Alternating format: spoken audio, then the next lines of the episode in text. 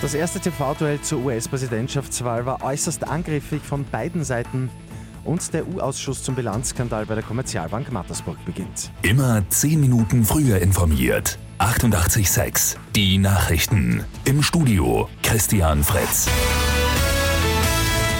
In den USA hat es das erste TV-Duell zur Präsidentschaftswahl gegeben. Präsident Donald Trump ist auf Herausforderer Joe Biden getroffen. Besonders Donald Trump hat ständig unterbrochen.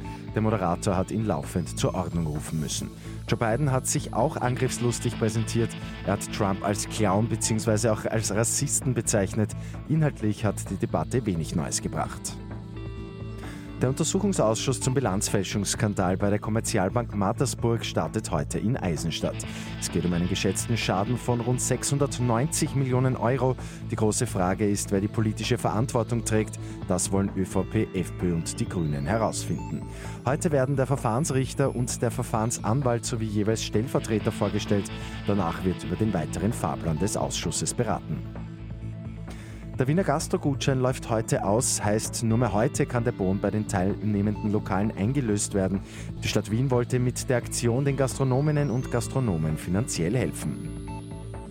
Und der Verein Vollfesch hat gestern in St. Pölten ein besonderes Kunstprojekt präsentiert. Die gute Nachricht zum Schluss. Auf zwölf Lkw wurden Kunstwerke von Menschen mit Behinderung angebracht, denn laut Initiatoren soll die Kunst für alle sichtbar sein und das geht auf den großen Seitenwänden der Laster besonders gut.